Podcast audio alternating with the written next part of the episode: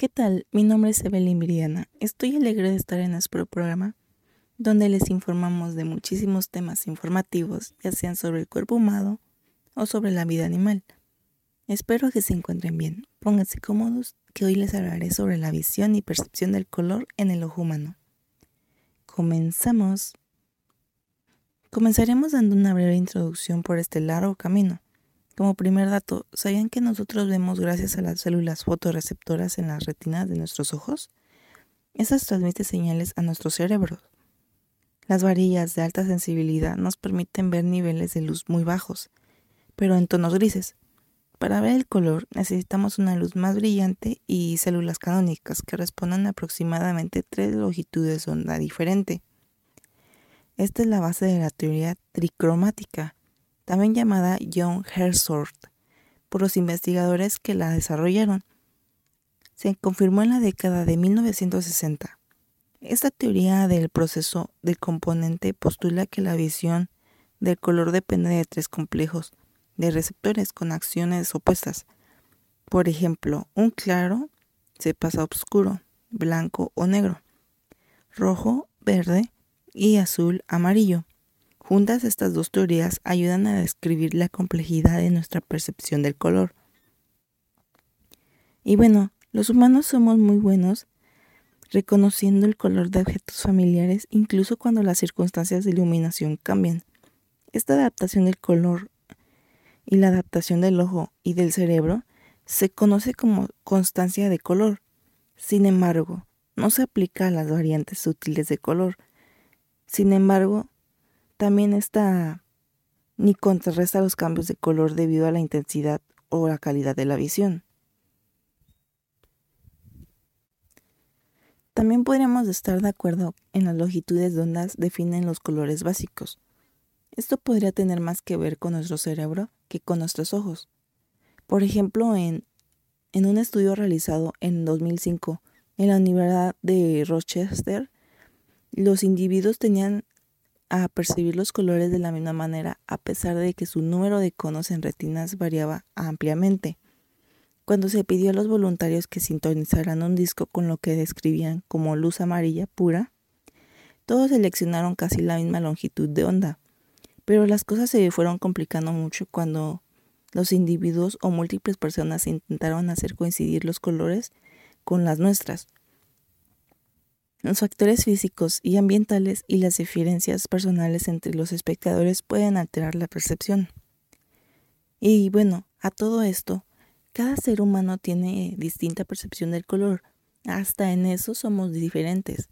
¿Quién diría que por una cosa mínima puede variar en todo lo que vemos? Pero bueno, las cosas van de distinta manera. El color percibido depende de cómo un objeto absorbe y refleja las longitudes de onda. Los seres humanos solo pueden ver una pequeña porción del espectro electromagnético de aproximadamente 400 nanómetros a 700 nanómetros, pero es suficiente para permitirnos ver millones de colores.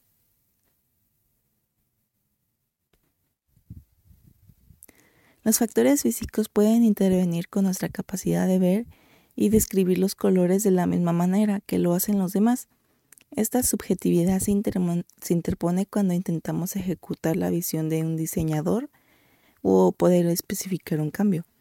También puede interferir con nuestra capacidad de hacer coincidir visualmente un color con el estándar para fines de producción.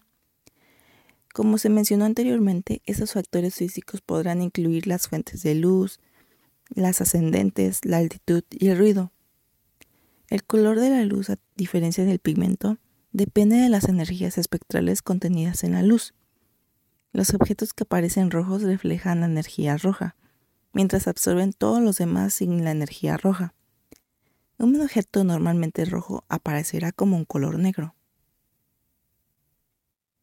Y bueno, la luz que percibimos como fría incluye más azul que la luz cálida o amarillenta.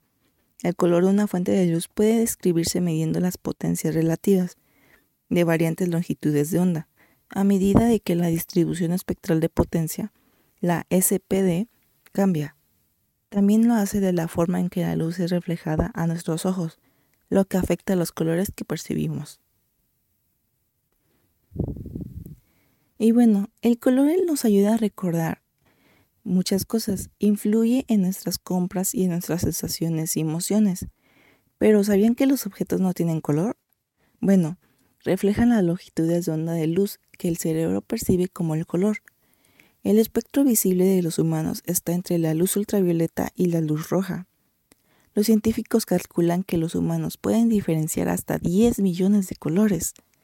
Cuando la luz golpea un color, o bueno, un objeto, como un limón, el objeto absorbe parte de esa luz y refleja el resto.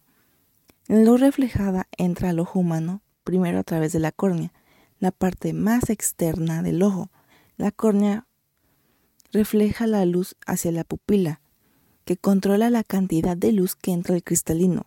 El cristalino entonces enfoca la luz en la retina, la capa de células nerviosas de la parte posterior del ojo. Eso es algo maravilloso, ya que el cuerpo humano, bueno, el sentido de la vida y de la vista, es un factor increíble y quién pensaría que el simple hecho de ver un objeto o ver una persona lleva un proceso hasta de poder ver, desde poder verlo hasta poder percibir el color. Y bueno, seguiremos dando datos como por ejemplo, ¿ustedes sabían quiénes se encargan de todo esto? La retina tiene dos tipos de células que detectan y responden a la luz, bastoncillos y conos. Estas células son sensibles a la luz, se conocen como fotorreceptores. Los bastoncillos se activan en baja, iluminación, los conos se estimulan en entornos de mayor iluminación y la mayoría de nosotros tenemos unos 6 millones de conos y 110 millones de bastoncillos. Y bueno, los conos contienen fotopigmentos o moléculas detectoras de color. Normalmente los humanos tienen tres tipos de fotopigmentos, el rojo, el verde y el azul. Cada tipo de cono es sensible a distintas longitudes de onda del espectro de luz visible. Durante el día, la luz se refleja del limón. Activa tantos conos rojos como los verdes. Entonces, los conos envían una señal por el nervio óptico a la corteza visual del cerebro. El cerebro procesa el número de conos que se activaron y la fuerza de su señal. Después de procesar los impulsos nerviosos se percibe un color, en este caso el amarillo. En un entorno más oscuro, la luz reflejada por el limón va a estimular únicamente los bastoncillos del ojo. Si se activan los bastoncillos no se ve el color, solo se perciben los tonos de colores grises. En experiencias pasadas que hayamos tenido con los objetos también influye en la percepción del color. Este fenómeno se conoce como constancia del color. La constancia del color asegura que el color que percibimos de un determinado objeto pertenece aproximadamente igual como en distintas condiciones. Por ejemplo, si se ve un limón bajo la luz roja, probablemente lo seguimos persiguiendo como amarillo. Y wow, ¿verdad? Cada vez más al hablar de esto les parece más interesante. Bueno, seguimos porque esto se está poniendo bastante bueno. Los bastones de este sistema se forman a través de los tres tipos de células, los conos. Estos se presentan en la retina central. En la retina periférica se encuentran los bastones, que son capaces de la visión en blanco y negro. Por otro lado, desde el amarillo es el color más visible de todos los colores es el primer color que el ojo humano se percata. Se utiliza para llamar la atención como en un cartel amarillo con un texto negro o como con un acento. Y sabían que muchas marcas estadounidenses, mexicanas, etcétera, utilizan el color amarillo para su para su publicidad. Por ejemplo, McDonald's al utilizar un logotipo amarillo da una sensación de, de, de hambre yo no sabía esto. Los colores pueden representar muchas cosas. Por ejemplo, el color negro siempre lo utilizamos para un luto, pero es un color muy, muy extenso. El blanco lo, lo utilizamos como pureza y el verde lo utilizamos para representar la naturaleza. Con todo esto, ¿cuál es el color favorito de ustedes? El mío es el azul. Y hablando de colores, el color es una sensación que percibimos a través de la vista. Cuando la luz incide en un objeto y esta misma después de ser reflejada en dicho objeto llega a nuestros ojos. Dependiendo de la cantidad de luz y de las ondas que se reflejan, nuestro sentido de la vista percibe unos colores u otros, la luz. A todo esto, ¿ustedes sabían que hay personas que ven los colores distintos a como lo ven el resto de la población? Bueno, este fenómeno se llama daltonismo y ceguera para la percepción del color. Solo un porcentaje de personas nace con esto. Y bueno, no, no los dejaré con la duda. El daltonismo o la ceguera para la percepción del color puede presentarse como uno o más tipos de conos que no funcionan en la forma esperada. Es posible que estén ausentes, que no funcionen o no detecten un color distinto del normal. La ceguera del rojo y verde es la más común, seguida de la ceguera de azul y amarillo. Los hombres son los más propensos a la ceguera del color que las mujeres.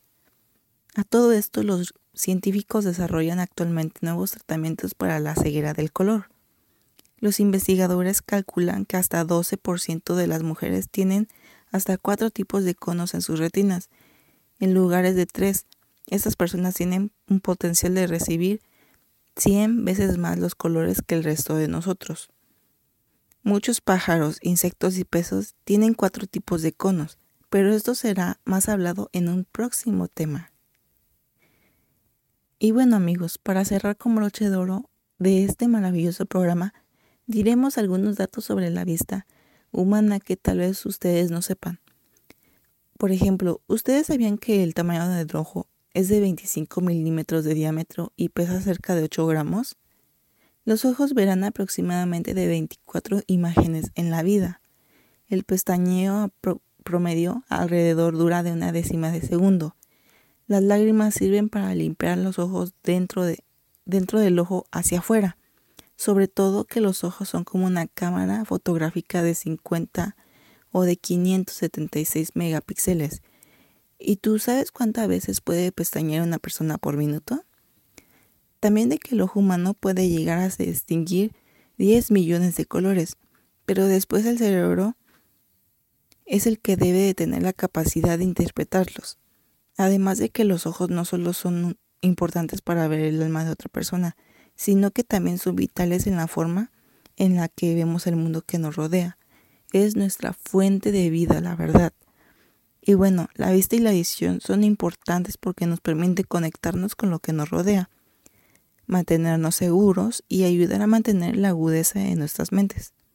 Por ello es importante cuidar nuestras vistas e informarnos sobre nosotros, hay datos que aún no sabemos y cuidados que no tomamos en cuenta. Pero espero que este programa haya sido de su agrado. Apoyen bastante este segmento donde les estaremos informando día a día sobre su cuerpo y el de todos los seres vivos que conocen. Ya saben, Viridiana está en sus entusiasmada. Sigan aquí y no se pierdan el próximo episodio sobre la visión y la percepción del color en los animales. Nos vemos pronto.